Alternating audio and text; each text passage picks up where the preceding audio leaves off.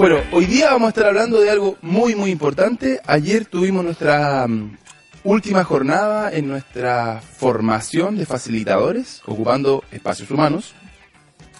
Y, eh, y en, esta, en este módulo de formación fue particularmente interesante explorar el poder del lenguaje. Y exploramos el poder del lenguaje ayer con algunas distinciones y algunos juegos que trajimos. Y salieron cosas muy poderosas, salieron cosas eh, muy profundas también y transformadoras. Entonces queríamos compartir con ustedes hoy un poquito sobre estas reflexiones del poder del lenguaje y cómo usar ese poder a nuestro favor.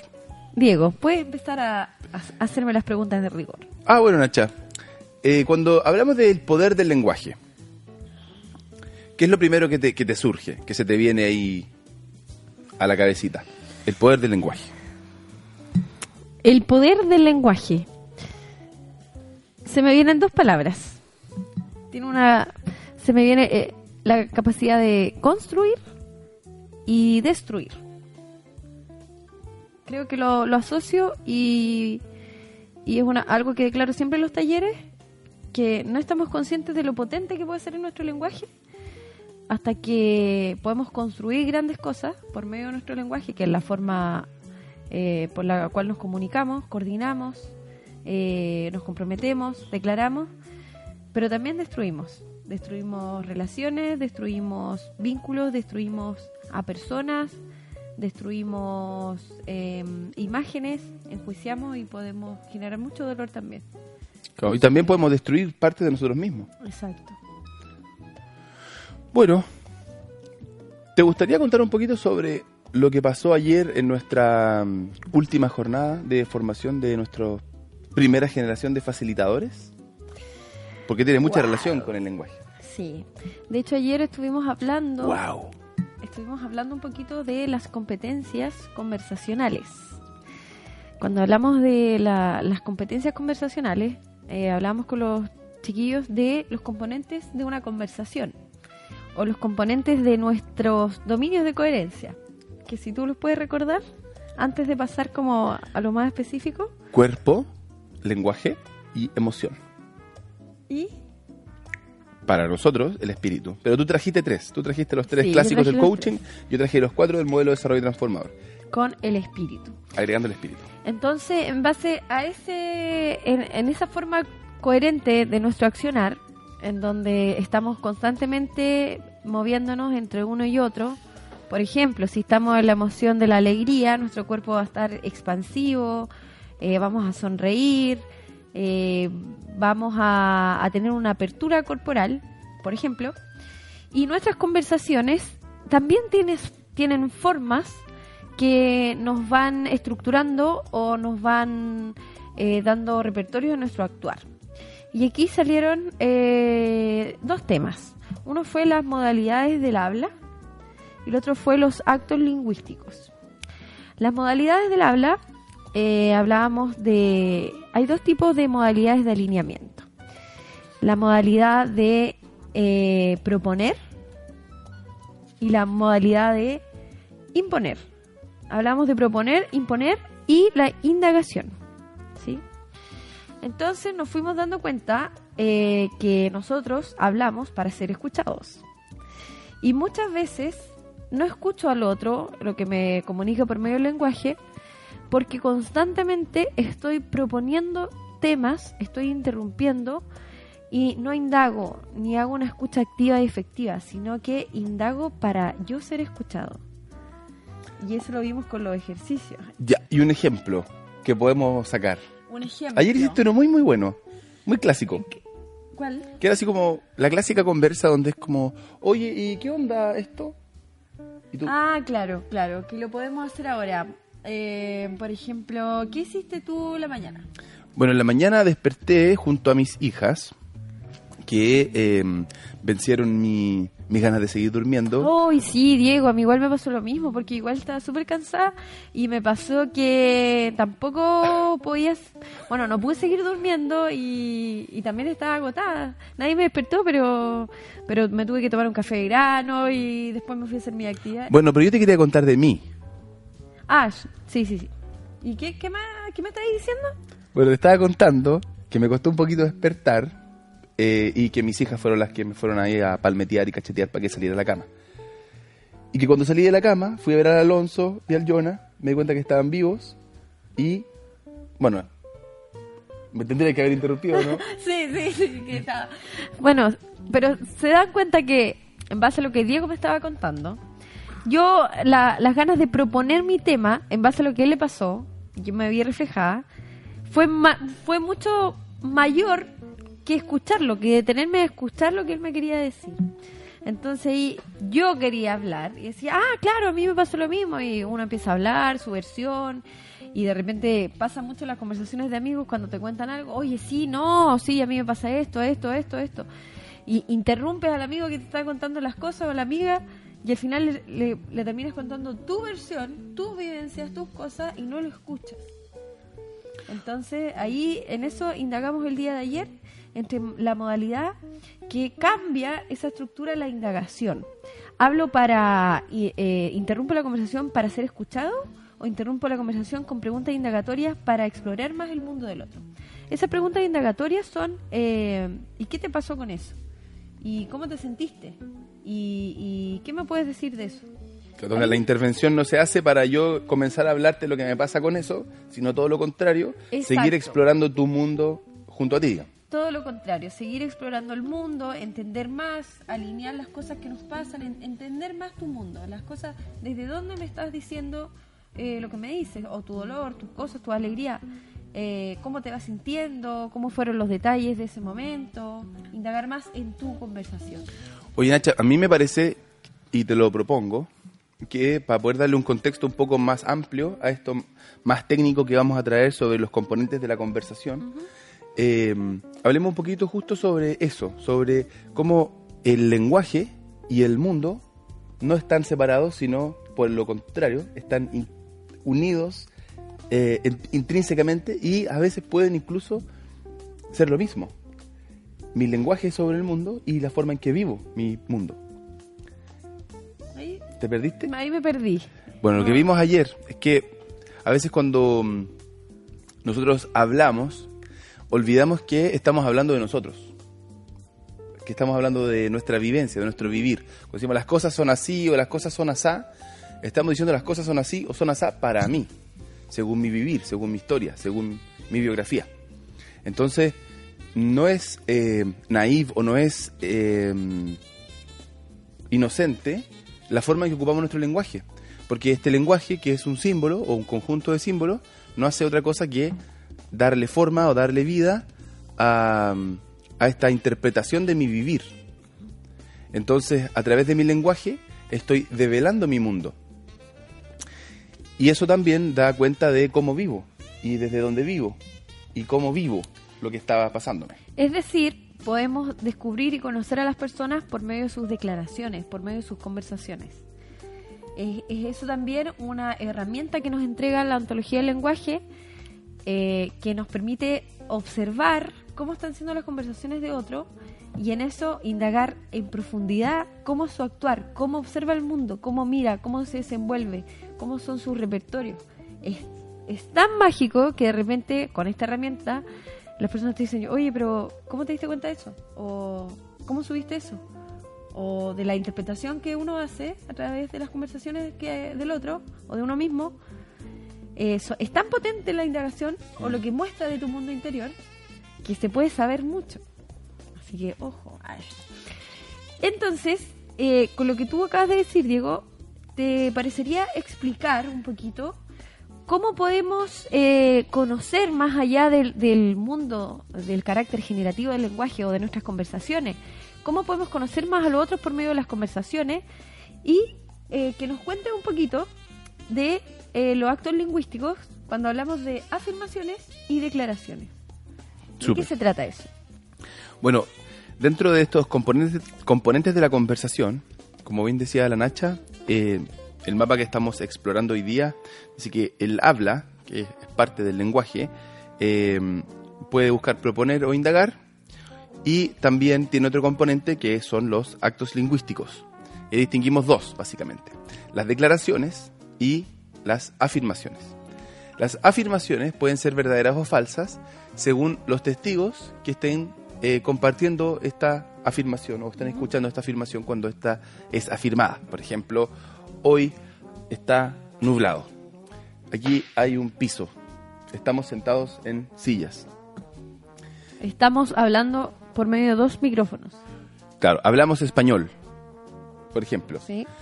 Que, eh, bueno, estas afirmaciones podrían ser difícilmente negadas o consideradas eh, no verdaderas porque son más o menos como una realidad objetiva. Como aquí hay dos sillas, estamos hablando español, eh, hay un piso y por lo general las personas hablamos desde ahí, hablamos afirmando, como las cosas son así, el mundo es así, o la vida es así, el país es así, los políticos son así, la escuela es así.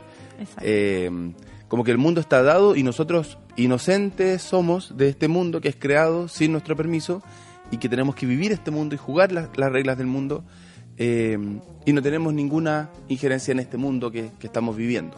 Nos tocó. Sin embargo, ahí entramos en el segundo dominio mm, en esta segunda, en este segundo acto lingüístico básico que es la declaración. En la declaración o cuando ocurre una declaración, el mundo no es lo que manda la palabra, sino la palabra manda el mundo o abre un mundo. Con las declaraciones, eh, o el criterio para, para clasificar estas declaraciones, eh, cuando en el caso de las afirmaciones es verdadero o falso, en el caso de las declaraciones es válido o inválido. Y son válidas o inválidas dependiendo de la autoridad de quien las emite.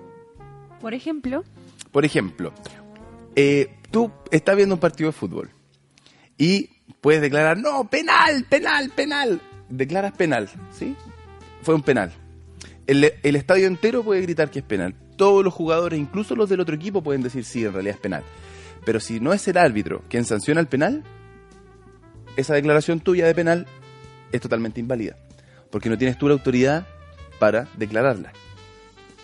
Entonces el árbitro es quien puede decir si es penal, si es falta, si no, y él tiene autoridad en la cancha para eh, declarar lo que es real en esa cancha, porque él es quien tiene ese rol. También en el caso de un juez o en el caso de, de nosotros también como personas, cuando declaramos eh, cosas que coartan o que habilitan a otras personas, quizás a veces en posiciones de liderazgo, en jefaturas, o incluso en un espacio donde estamos conviviendo entre pares y podemos mandar a que se hace tal cosa o tal otra no, según una declaración, por ejemplo. Entonces, eh, ayer en nuestro taller hubo una especial atención en detenernos en estas declaraciones y ver cómo aquí eh, hay una pista, en estas declaraciones hay una pista para vivir mejor en este mundo que no está dado, sino que está siendo dado, está siendo facilitado, está siendo creado por nosotros a través de nuestro lenguaje. Y si bien podemos tender, eh, o nuestro pensamiento puede tender a, a- decir, oh, la, vida está dada, la realidad está dada, yo digo las cosas como son, realmente nos, cuest- nos conviene mirar hacia el lado y decir, bueno, quizás es solo lo que yo estoy viendo y es solo lo que yo estoy percibiendo según todo esto que soy, según eh, mi emocionalidad en este momento, mi corporalidad en este momento y también según la forma en que yo logro construir realidad a través de mi lenguaje. y por lo mismo, ¿te, te ha pasado, Diego, que eh, te encuentras con personas que en, en, en esta forma de, de hacer las declaraciones o en esta forma de conversar, hablan todo muy totalitario? Sí, no, me es que pasado. eso no es así. No, es que la verdad es que. No, es que yo creo que el ser humano es tanto. Yo creo que esto va a ocurrir así porque siempre ha sido así. Yo soy así y no voy a cambiar.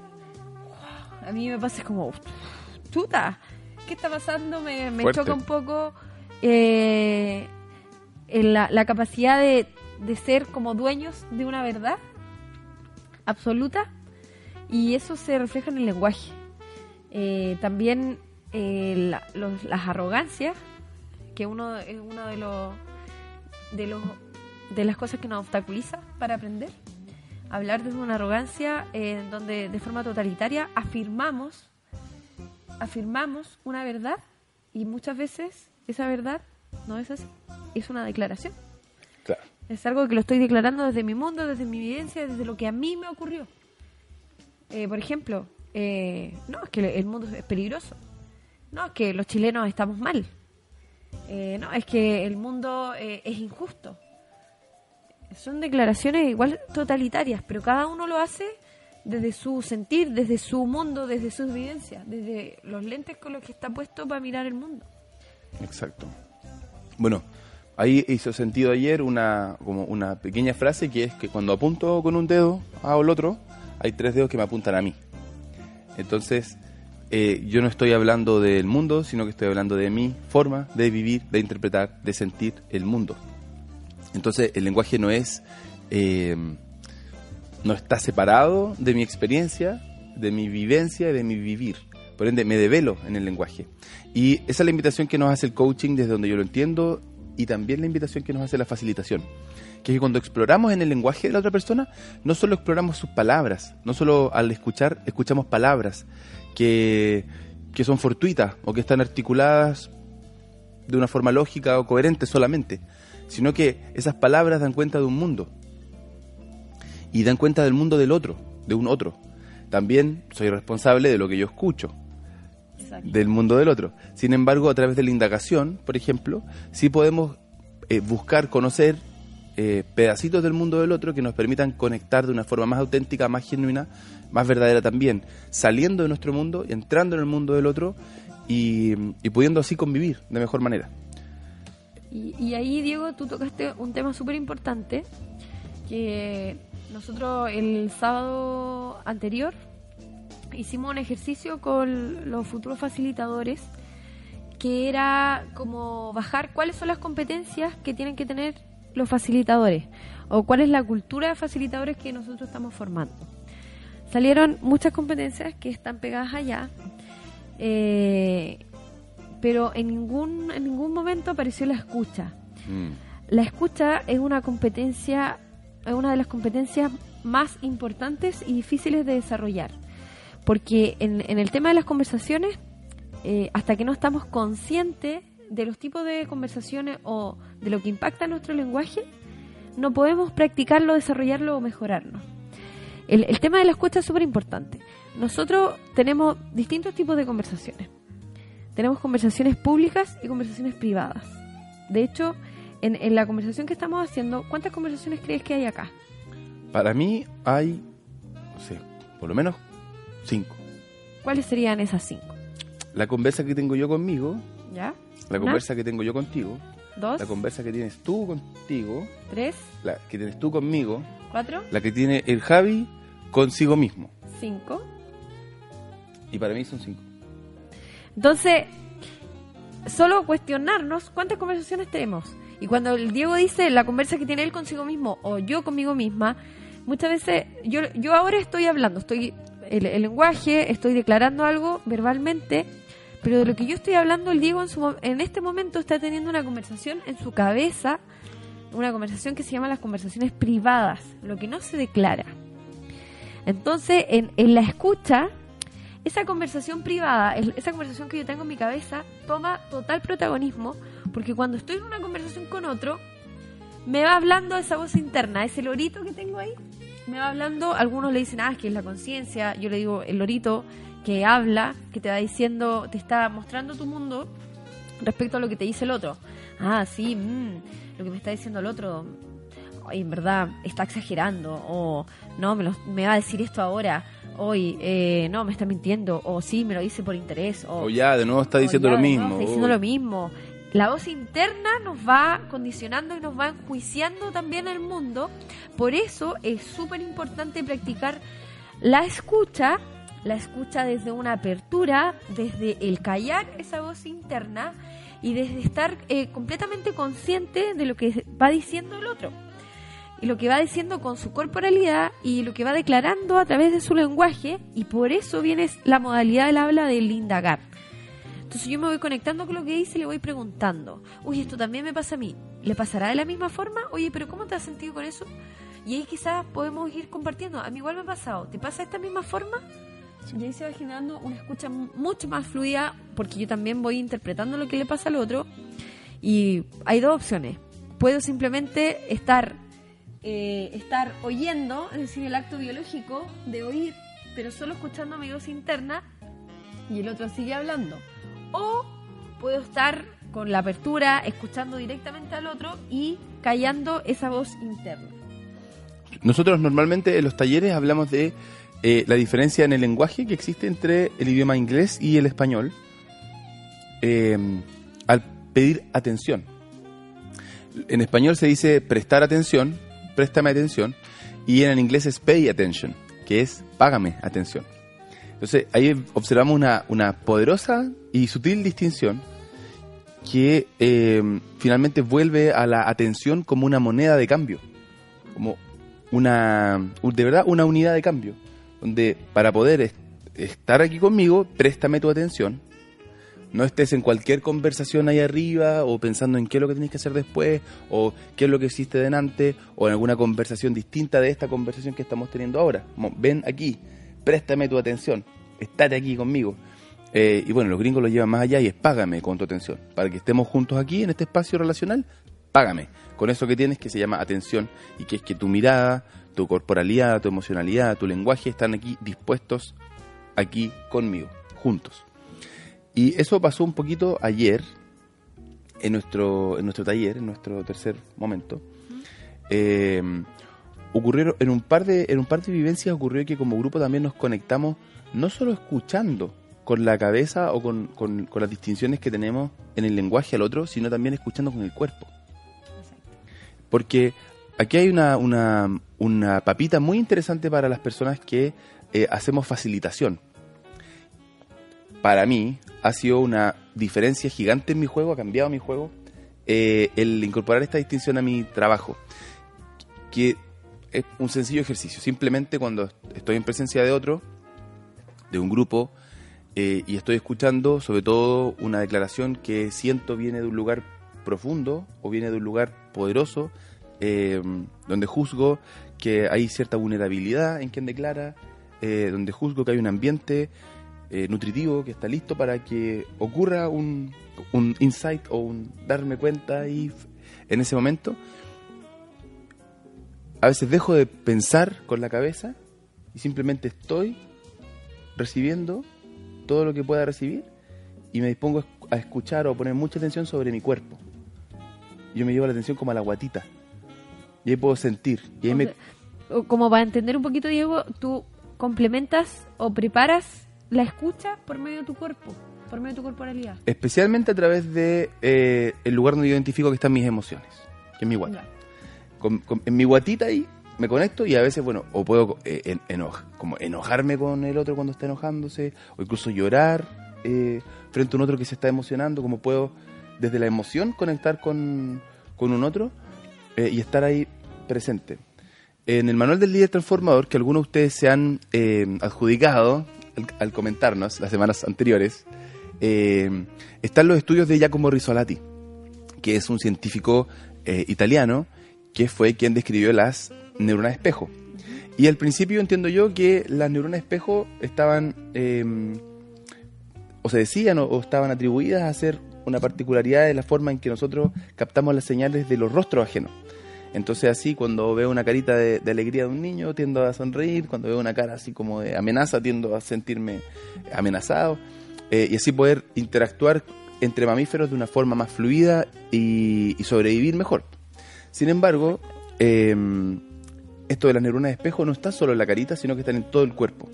Entonces, escuchando mi propia emoción en presencia de otro, muchas veces voy a poder escuchar su emoción, a través de escuchar mi emoción, porque estamos despejándonos, estamos en una relación donde eh, somos pares, somos la, una versión eh, paralela de, esto que somos.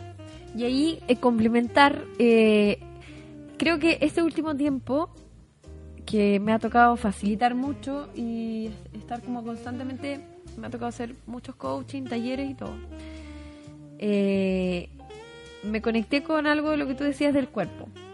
Me conecté como cuando empecé a facilitar o a hacer coaching con personas o principalmente en empresas, como que igual sentía mi cuerpo como un poco tembloroso, un poco insegura porque eran las primeras. Es como también con el juicio de que era empecé muy joven, entonces y, también me encontré con situaciones así como, ¿usted nos va a hacer el taller? Como... Claro, gente más adulta. Gente más adulta. y eso lo fui trabajando a través de la corporalidad. Estoy mucho más consciente este año, he hecho mucho más ejercicios desde la corporalidad para pararme eh, mucho más firme y segura. Y de hecho, como me toca manejar eh, distancias largas, lo voy practicando en el auto. Voy practicando las conversaciones y cómo se van configurando con mi posición corporal. Eh, por ejemplo, desde la expansión, desde levantar los hombros, desde mirar bien hacia arriba. En ese caminar, siempre segura, ¿cierto? Desde ahí empezar a hablar en grupo y después alinearme con el tipo de grupo al que voy llegando o al que llego a una reunión o coaching o facilitación pero desde la expansión, desde la expansión y desde colocar los pies firmes sobre la tierra, conectándome con, con toda la seguridad, con mi cuerpo firme, con mis conocimientos, con las habilidades, y si ocurre algo, eh, lo voy a poder eh, llevar de la mejor forma, declarar en algo que sea incompetente o ignorante, también lo voy a saber llevar, porque eso también ocurre, que hay situaciones que tú no, no conoces cómo abordarlo, y también hay que declararlo. Hay personas que les cuesta declarar un poquito que no saben. O, la ignorancia en, algunos temas. Y eso lo he practicado harto. Y, me sirve, y doy como tip también, que muchas veces eh, hay una emoción, por ejemplo, una emoción del miedo, nerviosismo, y tú con una postura corporal puedes revertir esa emoción. Entonces con tu cuerpo lo puedes trabajar a tal punto de que tienes la emoción, no sé, del miedo o la ansiedad antes de, trabajas una postura corporal y te permite salir de esa emoción, una emoción de, más tranquilidad, de más seguridad. Así que eso Buen tip. Quería Excelente tip. Bueno, estamos, eh, estamos explorando hoy día el poder del lenguaje. Ese es el tema que nos trae aquí. Para cerrar esta partecita que nos traes tú de este tip de cómo esta corporalidad influye en la capacidad que tenemos de generar mundos a través de lenguaje que creamos con nuestro cuerpo, que por supuesto que va a ser interpretado por el lenguaje de quienes nos reciben, sobre todo en un grupo, eh, les cuento que en nuestro manual del líder transformador también tenemos un poquito de esto. Sí, de hecho nosotros ahí en el libro citamos a al trabajo de Susan Block, que es la autora de el Alba Emoting. Y que finalmente, así muy, muy, muy sencillito, me perdonarán los que, a los que les gusta harto y creen que lo estoy simplificando mucho, ella dice que hay seis emociones básicas que son ahistóricas, aculturales y están presentes en todos los seres humanos.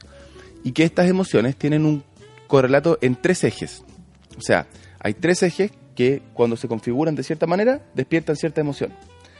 Un eje es la respiración, otro eje es la postura corporal y el otro eje es la gesticulación. Entonces, que cuando estamos nosotros eh, emocionando o viviendo una emoción, de estas seis emociones básicas, vamos a adquirir la postura corporal, la respiración y la gesticulación de esta emoción. Entonces que cuando nos aprendemos en una emoción, podemos resetear estos tres dominios de la gesticulación, la postura corporal y la respiración para poder hacer ese, esa salida que dices tú, ese step out. Eh, así que los que tienen el manual, que lo busquen ahí en el apartado de la emoción. Diego, aquí la Tania pregunta, Diego, ¿cómo, eh, Diego, es como sentir corporalmente lo que el otro dice, poner atención a, poner atención a qué te genera lo que el otro comunica? Es como la pregunta. Es como, es como sentir corporalmente lo que el otro dice, poner atención a, a te genera lo que el otro comunica. Claro. Sí, nosotros, bueno, con Tania es justo eh, tenemos un libro de... Es como un arte oriental, la verdad no, no sé cuál es, pero un arte como de facilitación oriental. Y en ese libro se describe como uno de los métodos para, para conectar con otro a nivel de ser un servicio a un grupo o ser un servicio al otro, y que es ser vasija. Básicamente como desprenderme de mi experiencia de mí en este momento y estar disponible para ser o para interpretar la experiencia del otro en este momento. Entonces desde ahí, desde mi emocionalidad, buscar sentir lo que siento al estar en presencia de este, de este otro. Y simplemente conectar desde el dominio de la emoción, desde el dominio de lo que me pasa, lo que siento, lo que me brota y dejarme llevar, dejarme ir. Eh, nosotros, bueno, muchos muchos sabrán que nosotros también, eh, o el modelo y el trabajo de, de Engrana también, eh, ha sido impulsado por una exploración profunda que tuve yo del chamanismo hace unos años atrás.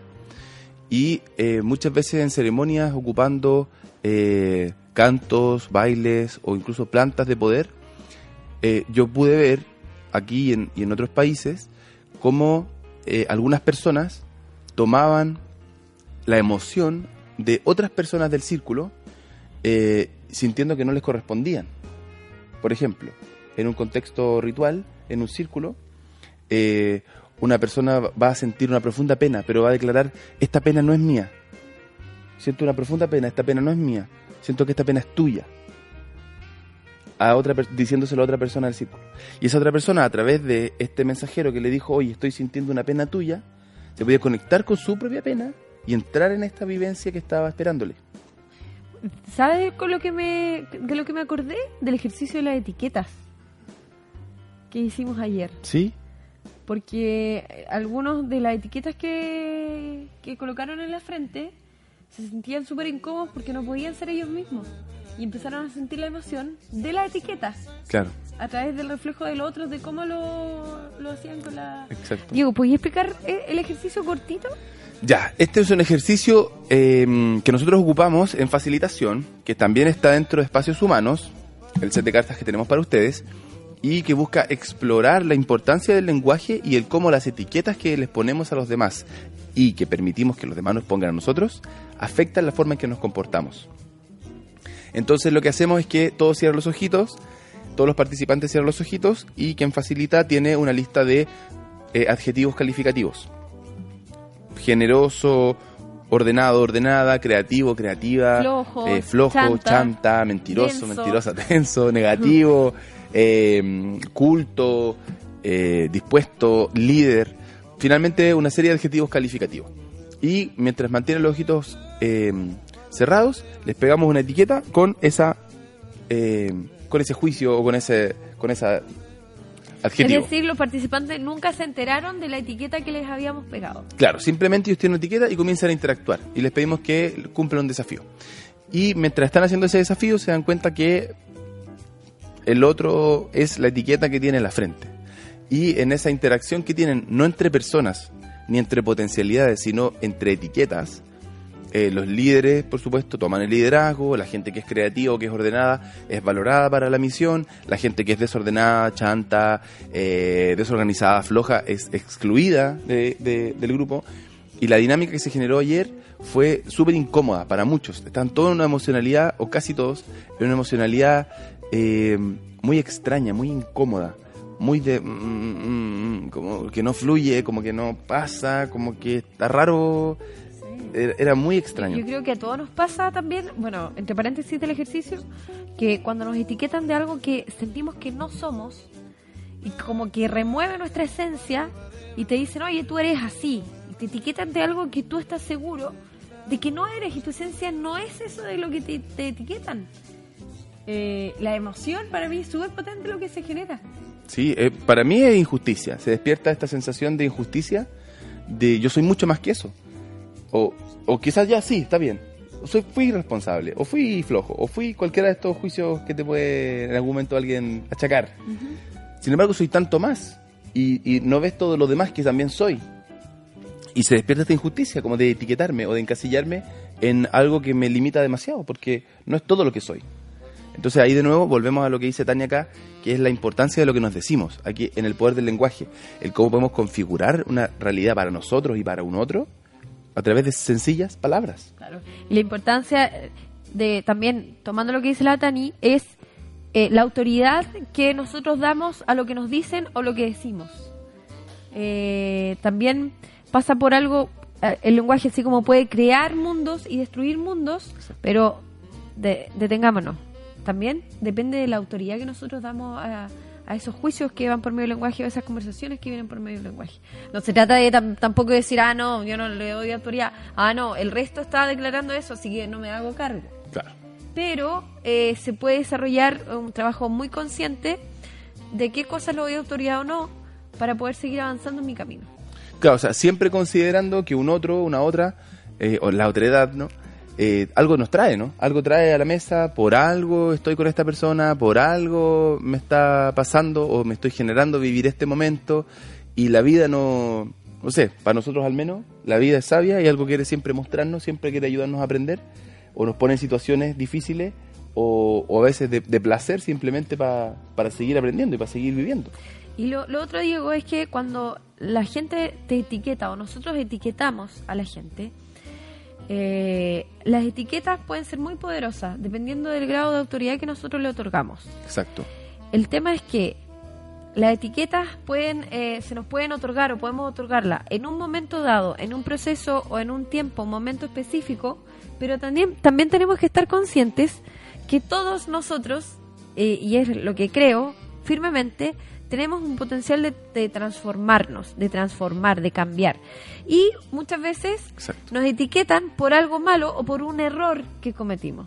¿Te ha pasado? O te enjuician por algo negativo, pero, o por lo menos cuando otro comete el error, yo lo puedo etiquetar de algo negativo, a mí me pueden etiquetar, pero estando consciente de que todos los humanos nos equivocamos y tenemos la capacidad de aprender de eso, para avanzar, para evolucionar, para transformarnos algo curioso me pasa con, este estigma que se genera, porque el estigma eh, para mí desconoce todas las circunstancias en las que ocurre este hecho que se juzga con tanta fuerza que llega a estigmatizar. Exacto. Entonces, em, dentro del entrenamiento que nosotros proponemos a los grupos y, el que hemos estado haciendo estas últimas tres semanas, eh, aparece y sale mucho esto de la importancia que tiene conectar con el otro eh, y conectar con nosotros en esa relación con el otro para poder explorar este mundo y darnos cuenta que somos muchísimas cosas más de las que pensamos que somos, tanto en lo negativo, pero sobre todo en lo positivo también. Y dentro de eso, ayer nos lo comentamos con los chiquillos, pero lo que sí mm, em, podemos decir, ahora hablando como de, los juicios, y, cuál fue la importancia que, que trajimos ayer a la pizarra sobre, bueno, cuando un juicio está hecho desde un lugar, una emocionalidad o una intención incluso de daño a otra persona, eh, y es tratado como una afirmación, así como esto es verdadero, esto fue, esto pasó, y, eh, y no es el caso, vale decir, te están enjuiciando de forma injusta o eh, de forma inválida, podemos hacer varias cosas. Tú ya trajiste a colación una forma de enfrentar un, un juicio. Un juicio. Estamos hablando de esto en un contexto laboral. Exacto. ¿Podrías compartirnos un poquito sobre cómo podríamos nosotros, eh, confiando en que nuestras acciones han sido las correctas, eh, cuando seamos víctimas de un juicio que sea inválido, qué podríamos hacer? ¿Cómo podríamos eh, salvar de una situación así? Sí, y antes de como conversar un poquito, voy a hacer como un pequeño repaso de lo que hablamos, porque lo, que se está incorporando a, este video para que entiendan el, el, hilo conductor. el hilo conductor. Vale. El lenguaje tiene un poder extraordinario. El lenguaje puede crear y puede destruir nuestro lenguaje. Desde que podemos crear mundos maravillosos, así como una vez dije que el Diego constantemente le dice a sus niñas que son maravillosas, poderosas, valientes, yo también lo trato de practicar ahora con mi hermano pequeño. O cuando nos dicen cuando somos pequeños, oye, tú no puedes, bailas mal, eh, eres feo, chico, gordo, etcétera. Eso también, esas declaraciones o lenguaje construyen realidades, construyen creencias. El lenguaje eh, podemos manifestarlo de distintas formas. Nosotros nos comunicamos por medio de afirmaciones o declaraciones. En la afirmación es sí o no. Es, yo describo el mundo que veo. ¿Sí? Si hay sol, yo describo que todavía hay sol, en Concepción por lo menos. Sí, hay sol. Sí, hay. Yo describo que estoy hablando eh, con, por medio de un micrófono. Es una afirmación.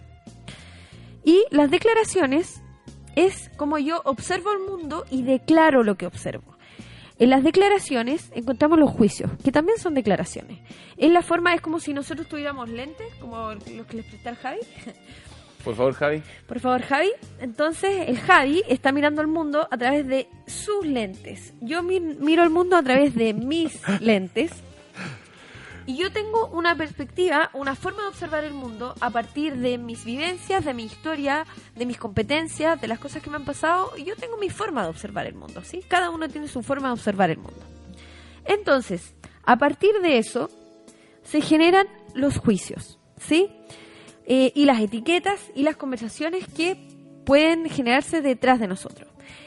eh, para, para vivenciar eso, ayer hicimos un ejercicio eh, centrado en el tema laboral. Y fue que eh, en un contexto laboral, por ejemplo, estábamos con Diego y yo soy, yo soy el jefe de Diego y resulta que Diego, la realidad es que es un excelente trabajador, que cumple todas sus metas, que siempre llega a la hora, pero a mí el día de ayer, las tres niñas de la oficina me dijeron, oiga, cita, sabe que el Diego lo ha hecho pésimo, súper irresponsable, eh, ha llegado tarde, eh, se toma más de dos horas de almuerzo. Y yo, ¿en serio? ¿Pero cómo? No. Eh, tomé todos los, juicios que me dijeron ellas y llegamos hoy día al trabajo y dije, Diego, eres un irresponsable. Tu puesto corre riesgo porque eres un irresponsable y no, yo voy a hacer que te vayas de este trabajo. Entonces, ahí quedó el ejercicio congelado. ¿Qué hacemos en ese caso? Que a mí me dijeron cosas del Diego, me dijeron cosas del Diego, juicios del Diego, que era una persona irresponsable. Yo la verdad, como jefa o líder, nunca bajo a la oficina y como no sé, no veo, no tampoco conozco mucho al Diego, pero me dejé llevar por los juicios que me dijeron ella y llegué cuando lo vi y dije, Diego, eres un irresponsable.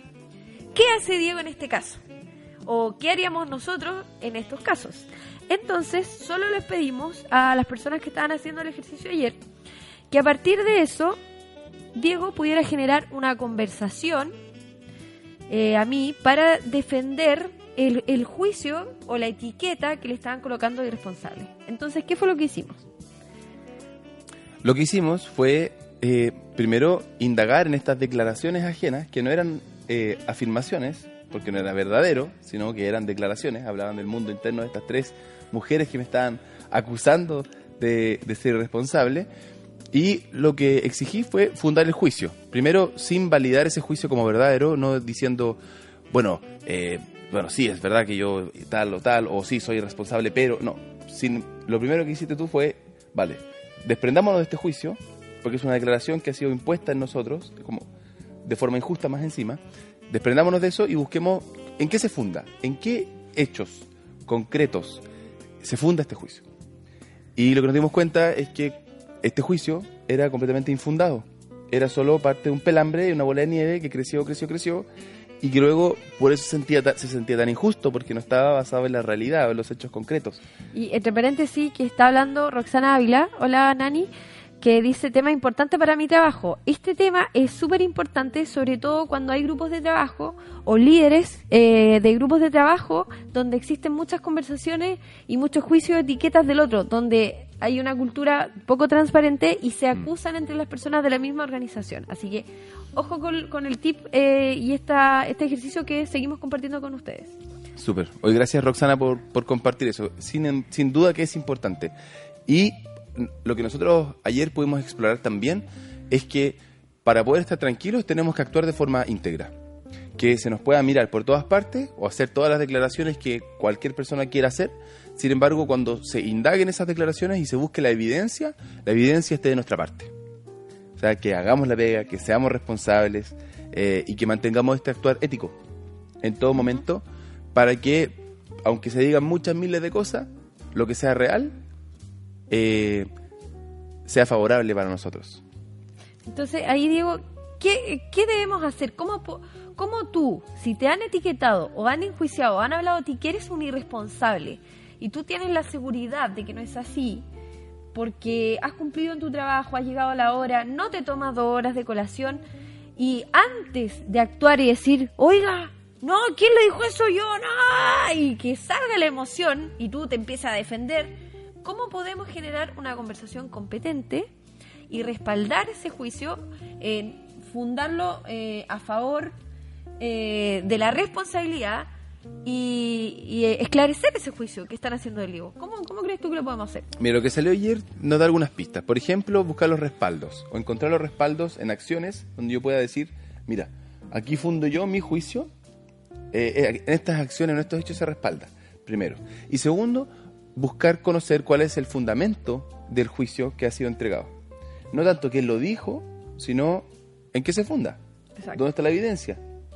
Eh, Y lo que tú propusiste ayer, que era, bueno, por favor, permítame, a este jefe ficticio, por favor, permítame que nos juntemos con las personas que, que están declarando esto, que viven esto como real, eh, para que me den a conocer cuáles son sus argumentos y yo poder también poner sobre la mesa los míos y que esto no quede en un pelambre y sea transparente.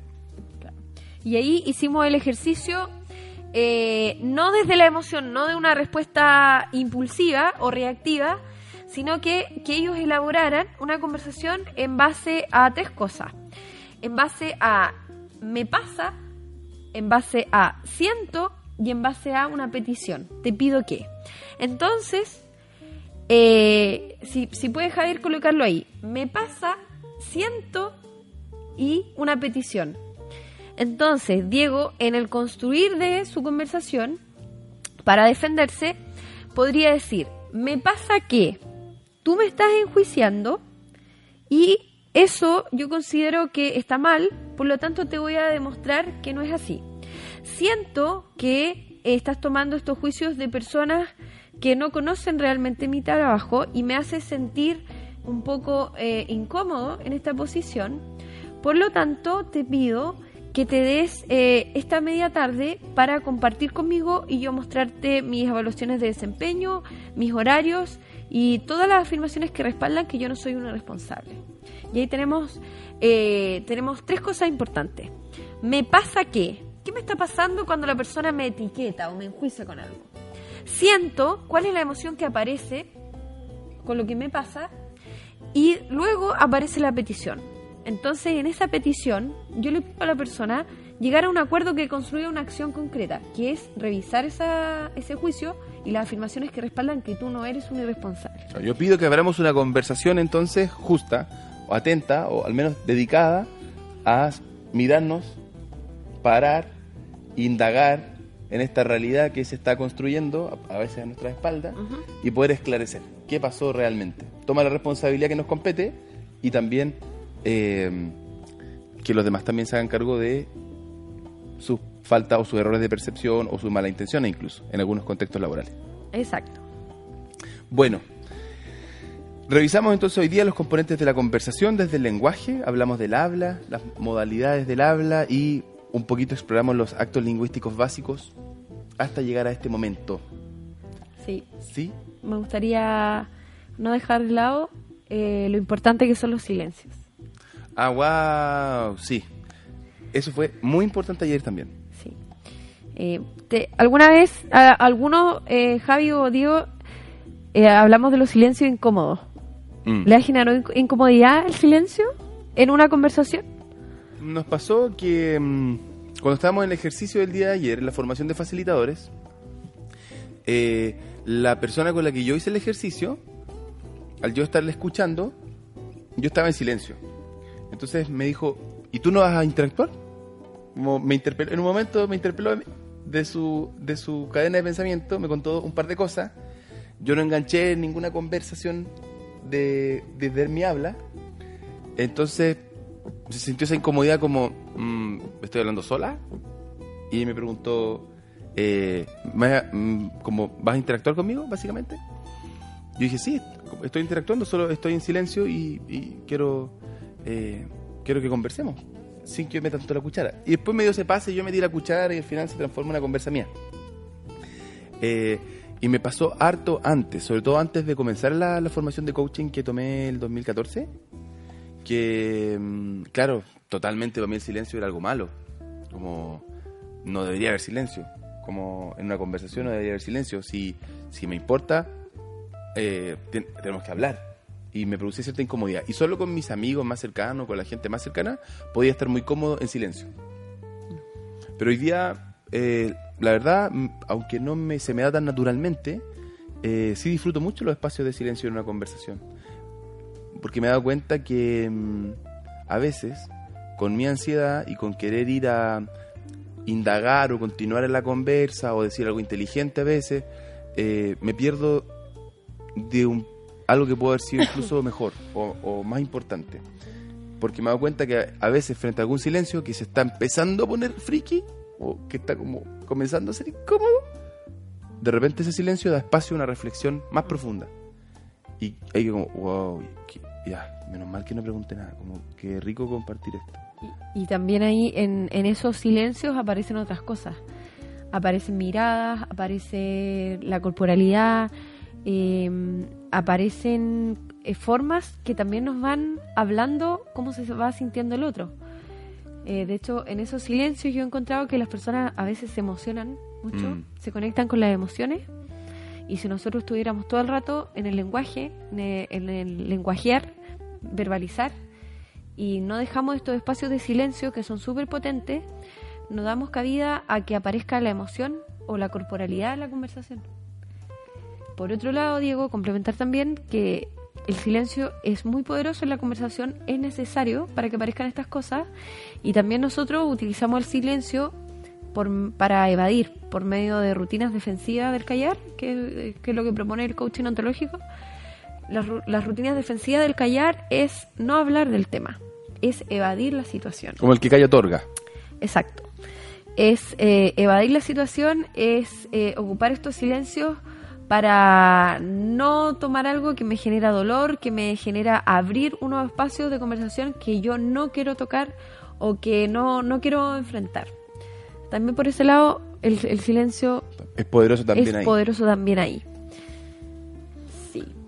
Bueno, oye, yo diría que hoy ya exploramos un poquito esto del poder del lenguaje. Creo que una de, la- de las cositas que nos faltan eh, conversar hoy es algo que también salió en esta formación de facilitadores, que fue nuestra primera generación. eh, y este próximo mes de diciembre se nos viene una segunda generación. Estuvo muy power la primera. Sí. Pueden ir a www.espacioshumanos.cl para saber más sobre cuándo va a ser la próxima certificación Sí. y todos los Donde esperamos pormenores. sean las primeras de muchas más. Sí, o sea, son las primeras de muchas Sí. más. Bueno, y justo en esto me voy a tomar de esto que acabamos de decir. Esperamos que explora y delata cierta duda. Esperamos que. Y cuando me meto yo la cuchara y digo, son las Son, afirmo, son las seguridad. primeras- son las primeras de muchas que vendrán. Estamos construyendo eh, esa realidad de, de dos lugares distintos. Y en ese punto me quería detener. Independiente de todas las circunstancias que, que nos rodeen y de todas las eh, todas las influencias que tenga el mundo sobre nosotros, desde nuestra cuna hasta el momento presente, con todo lo, lo bueno y todo lo malo que nos haya pasado, toda la tragedia que hayamos enfrentado o todo el dolor que hayamos tenido que sobrellevar en nuestra vida, la buena noticia que nos propone el coaching y también la facilitación, como la conocemos, es que el mundo no está dado y que nosotros podemos elegir nuestra forma de vivir en el mundo y una buena pista es el uso que damos al lenguaje. Entonces, explorar nuestras creencias, cambiar alguna de estas creencias, reforzar a través del lenguaje positivo hacia nosotros sobre todo, estos mensajitos que nos da nuestra cabeza, que pueden a veces imposibilitarnos cuando nos dicen, no, no hagáis eso, no, tú no eres bueno, no, tú no sabes, no, tú no, que nos limitan o que incluso nos habilitan, como, sí, vamos, a ver, atrévete, ¿qué podría pasar? Ya, vamos, ¿qué tanto? O estas estas otras eh, palabritas o estas otras sugerencias que podemos siempre estarnos dando, que nos abran posibilidades, por supuesto van a abrir posibilidades al error y al fracaso, y también van a abrir posibilidades al aprendizaje. Porque si me quedo siempre en una zona de confort, o estando donde siempre he estado, o estando como, como, como me siento seguro o segura, muchas veces no voy a ir a explorar esas nuevas posibilidades que tienen muchas más cosas para mí. Entonces, como la gran invitación para mí que hace esto de conocer el poder de nuestro lenguaje es entender que más allá de cualquier cosa, nosotros tenemos la capacidad de generarnos con un mejor uso de nuestro lenguaje una mejor vida, un mejor vivir, un mejor habitar este mundo que se devela a través del lenguaje. Entonces, estar pendiente de nuestros pero, estar pendiente de nuestro de nuestros no soy o, o de nuestras malas palabras nosotros mismos, o nuestro lenguaje de denostación a otras personas. O, de lo que ha salido mucho de no hablar desde mi mundo, sino que hablando, interpretando a otro. No hablar como en primera persona. No, lo que pasa es que las declaraciones que han salido harto, que cuando yo declaro algo, es, yo lo estoy declarando. No lo estoy declarando por ti o por Javi o por otra persona, sino es lo que me pasa a mí me estoy haciendo cargo de mi declaración. Claro, ent- entender que no hablo de uno o del no es que el mundo, es que uno, la gente, la sociedad, eh, las personas hacen o dicen, como, no, yo. Como- y ahí me hago cargo de, de mi vivir, de mi experiencia, eh, desde esa vulnerabilidad también, de reconocer como esto no es uno, sino soy yo, en mi caso particular, personal, que estoy compartiendo ahora. Eso requiere mucho valor. Y nos va formando y nos va empoderando como protagonistas de esta vida que estamos tejiendo, entre otras cosas, a través de nuestro lenguaje. Entonces, la gran invitación que hacemos es a conocer la forma en que nos comunicamos, sobre todo la forma en que hablamos de nosotros, de otros, los silencios que nos permitimos habitar, que nos entregamos en nuestras conversas también, y desde ahí ver qué posibilidades hay para expandir nuestro mundo, eh, y si el lenguaje es tan importante, el clásico, no sé si era el, el, el Nico Mazú, como vamos, eh, vamos que se puede, o algo así como, vamos, weón, no me, bueno, me acuerdo cuando era chico y veía el tenis, era así como, ese vamos, como de esa arenga de vamos, vamos, se puede, se puede, como no es inocente, como después de decir un vamos, no que hay con menos ganas de darle, que hay con más ganas de darle. Entonces, O declarar, oye, no estás solo. Ah, no estoy solo. por ejemplo, o el gracias, por favor, te amo. Declaraciones poderosas. wow, abren mundos, abren mundos. Entonces, esa es la invitación de esta semana, tener eh, cuidado, no así en como, ah, precaución, precaución, sino cuidar, cuidar el lenguaje que decidimos habitar, porque es también la vida que decidimos vivir. Y eso sería por hoy. Ambos estamos con las energías un poco bajas hoy, después de Después de un, un taller, maravilloso y profundo. estuvimos desde las 10, 9, de las Desde- 10 desde a a- 10. desde antes, desde de 10 antes. a, die- a 10. Desde antes. Sí, debo, igual declaro que eh, las energías bajas, pero con el corazón muy inflado, muy expandido, Contentito.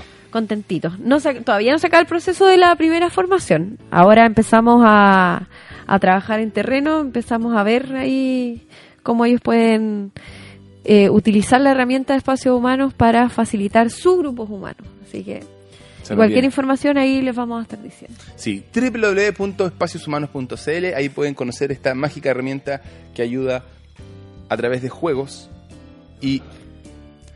Gracias, gracias Javi, que se la levanto, mira lo que pasa con mi micrófono. Uy, se está manteniendo ahí, mira cómo levita, está levitando. Eh, espacios Humanos, nuestro set de dinámicas que permite a personas con la disponibilidad y la disposición a abrir espacios de encuentro grupal, trabajar mediante el juego distintas competencias eh, emprendedoras o competencias existenciales que nos ayudan a vivir mejor. Exacto. Y también en Spotify. Ah, y también escuchar. sí, en Spotify. Bueno, estos podcasts están siendo llevados a Spotify gracias a el gran Javi, que está por ahí y que se va a mostrar por última vez en esta transmisión. Javi, por favor, la- los lentes del día, todo el style, todo el style, todo el style. Gracias Javi por tu energía maravillosa de siempre. Y bueno, nos despedimos nomás. Nos despedimos. Nacha, Diego, ha sido un placer. un placer. Hasta la próxima, próximo domingo. Hasta el próximo domingo, domingo creo que se me acaba de ocurrir el tema. El tema del Lo voy a proponer. Ya, bueno, si quieren que eh, traigamos algún tema en particular que tenga que ver con facilitación, coaching o con emprendimiento social, para eso estamos. Así que pongan nomás en los comentarios abajito y vamos a seguir trayendo estas herramientas o Sí. estas distinciones y también personas, como Jorge Bizama que estuvo la semana pasada. Un gran invitado que tuvimos. Se me ocurre ahí el tema de liderazgo o tips para trabajar con grupos. Así como más herramientas de, de cómo llevar un equipo de trabajo, cómo liderar, cómo seguir la danza o el fluir de un equipo. Eso se me ocurre. Si se le ocurre algo, también lo pueden escribir. Perfecto, Irijillo. Bueno, hasta la próxima. Muchas gracias por sintonizar hoy día. Muchas gracias por escucharnos. Sí, qué rico. Sí. Qué rico. Nos vemos. Chao, chao. Hasta la próxima. Adiós. ¡Ay!